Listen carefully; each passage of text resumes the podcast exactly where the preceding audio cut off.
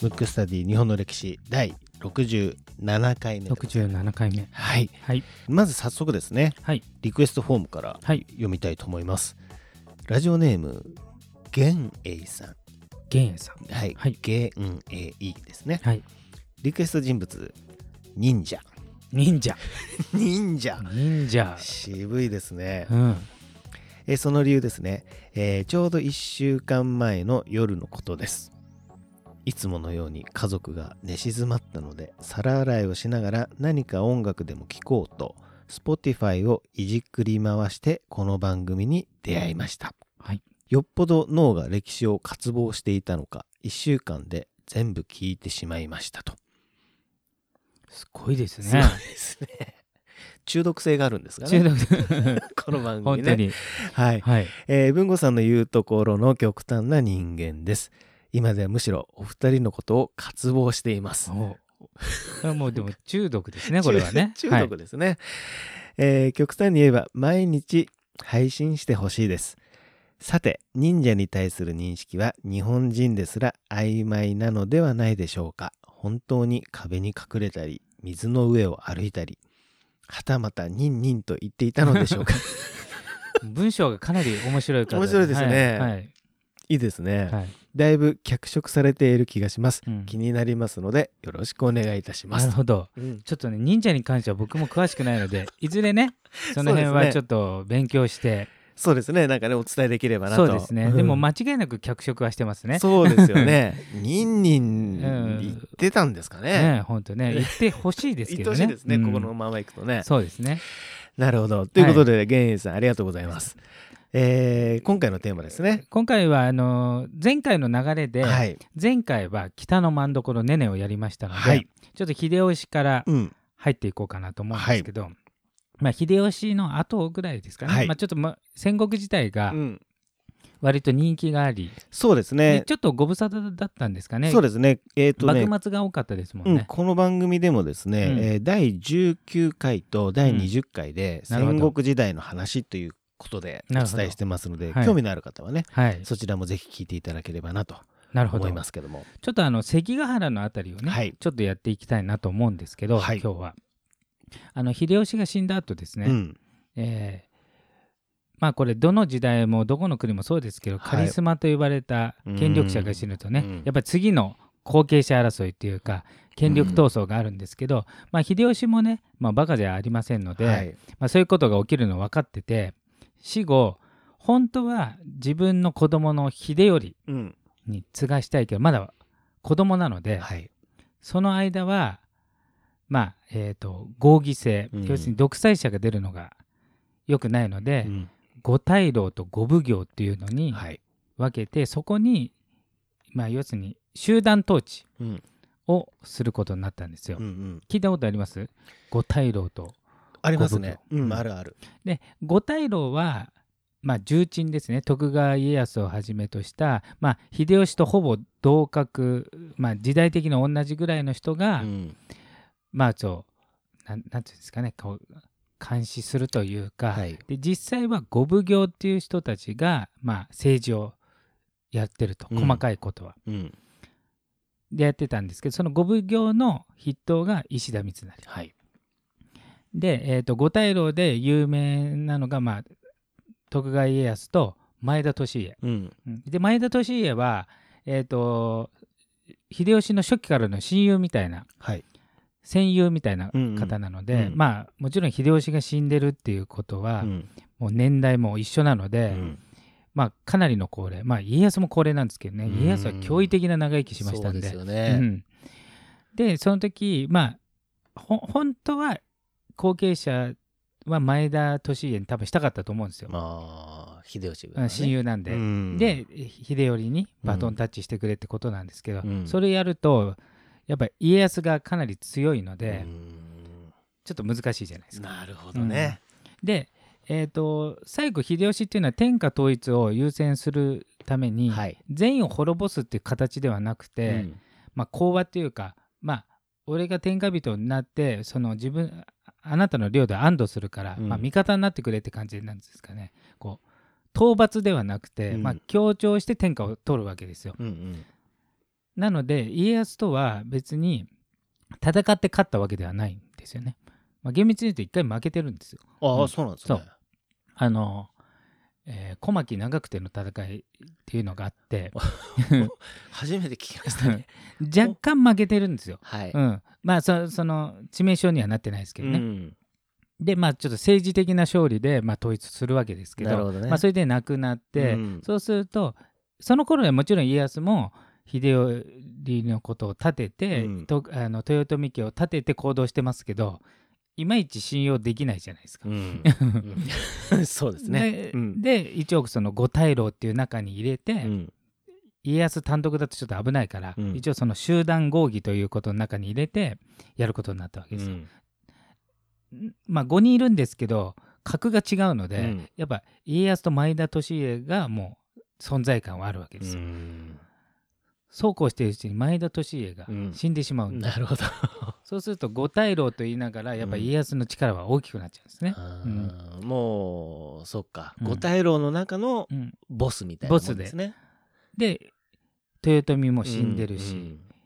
えー前田も。前田も死んでるし、うん。そうするとせちょっと前まで戦国時代じゃないですか、はい。まあもうひ秀吉の時代も戦国時代と言ってもいいかもしれないですねまだ、うんうん。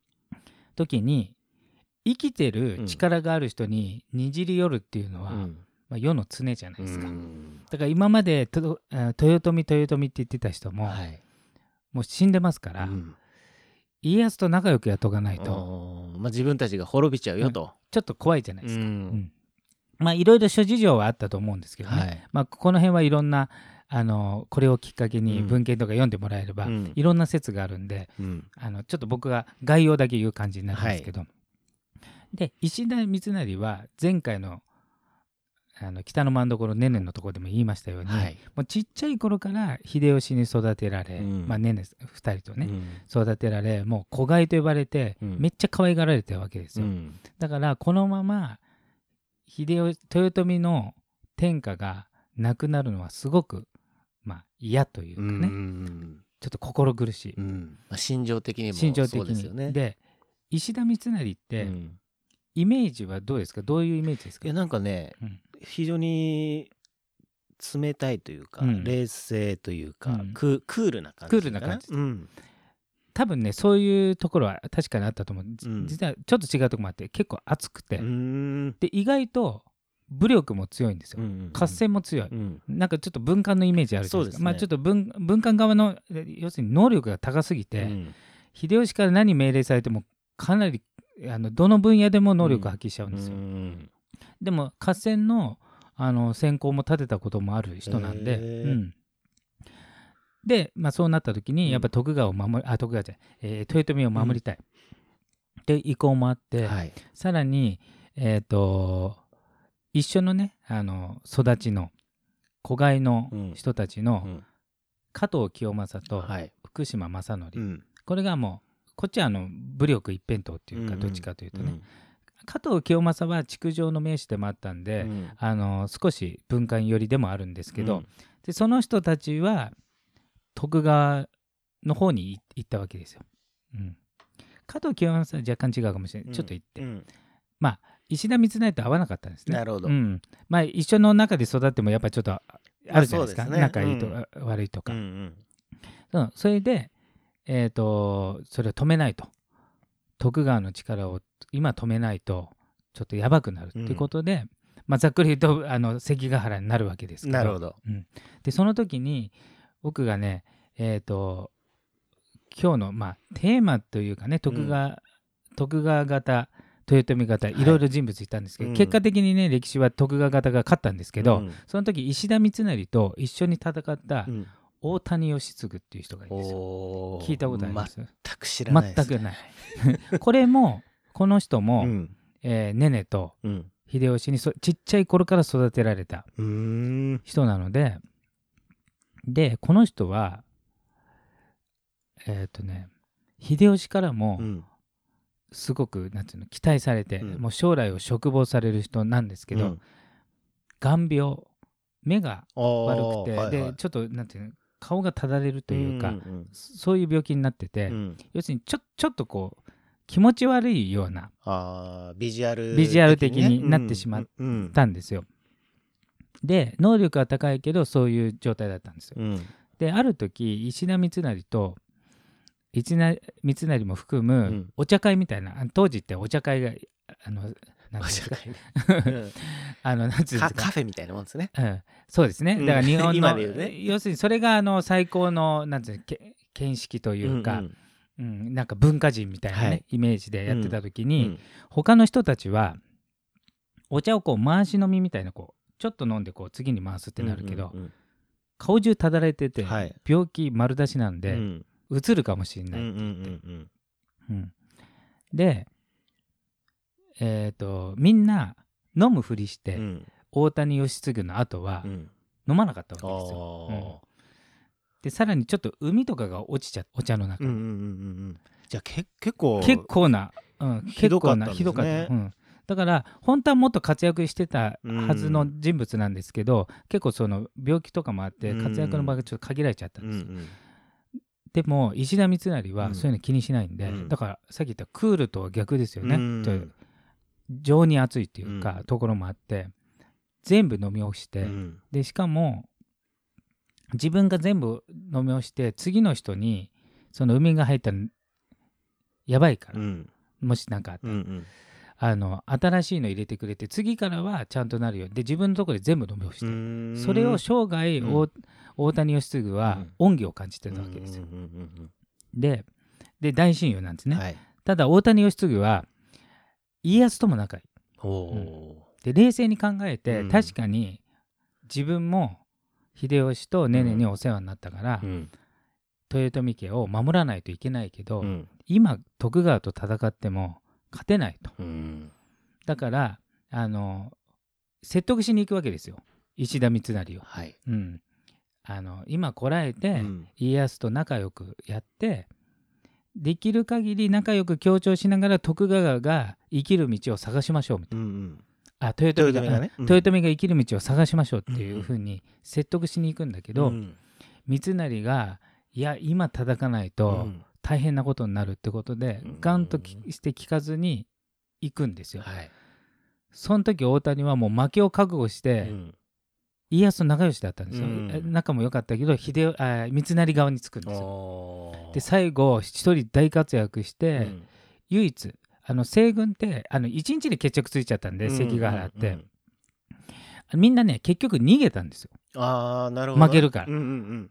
けど唯一に近いぐらいで彼は切腹するんですよ。その場で散るっていう。まあ、うん。その後石田三成も逃げたんうん。で捕まって処刑されるんですけど、うんうん。それぐらいなんか熱くて、うん。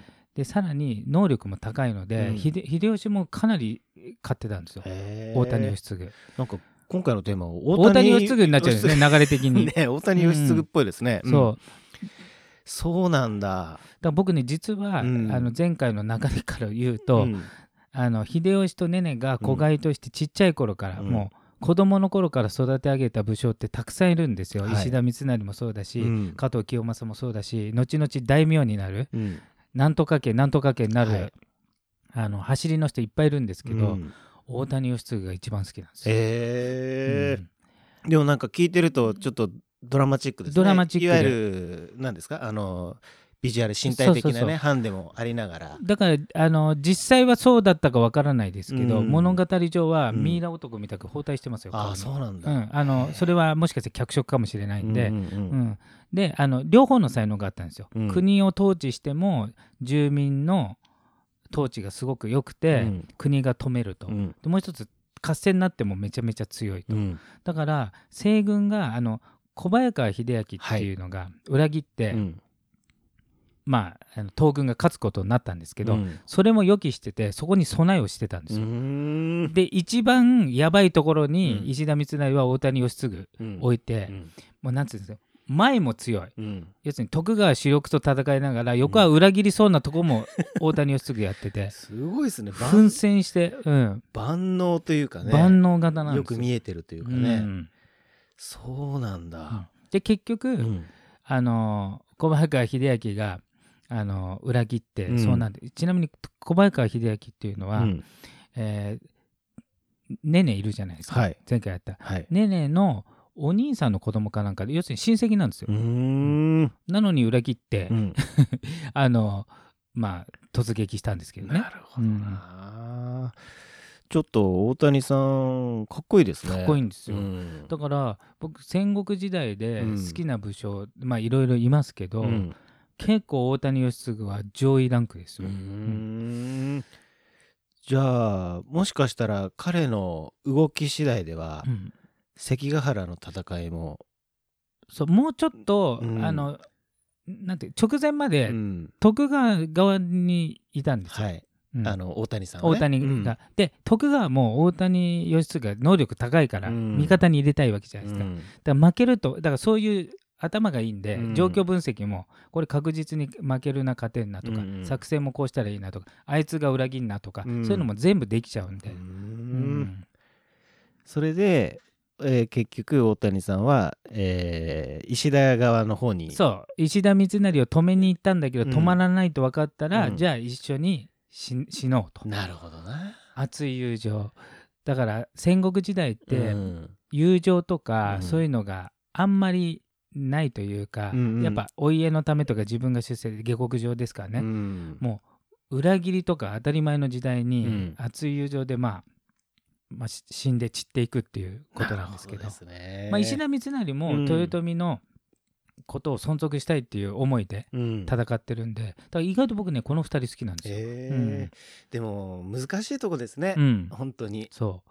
こう恩のある方には、なんか恩としてちゃんと思ってるけど状況はうん。こっちの方がうん。強いし、そこのままいったら友倒れだよねみたいなね、うん。うんうんいやよく見えちゃうっていうのもこれもまたそうなんですね。うん、ね、しかも年齢もねやっぱね30何歳とかなんであまあ若くしてね、まあ、その当時はそこまで若いかどうかは分かりませんけど、はい。でも結構優秀な人材だったんですよね。なるほどな、今回のテーマは大谷さんになっちゃいましなたね。っちゃいましたね、うん。ちょっと流れからそうですね。流れからそうなりましたね。はい関ヶ原の戦いかななんて思いながら入りながらはいスタートしましたが、えー大谷義継になりましたね。今回のテーマになりましたということで、えーぜひですねあの皆さんたくさんリクエスト待ってますのであのやるやらないははい、まあちょっと置いといてで。も必ず全部目通してそうですね。あのー僕が弱いとか、まあ、僕あの専門家ではないので、うん。ただの歴史好きなんでまたちょっと勉強し直して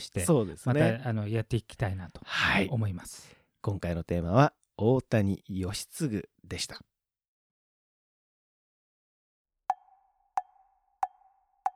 むくむくラジオだべ。むくむくラジオだべ。むくむくラジオだべ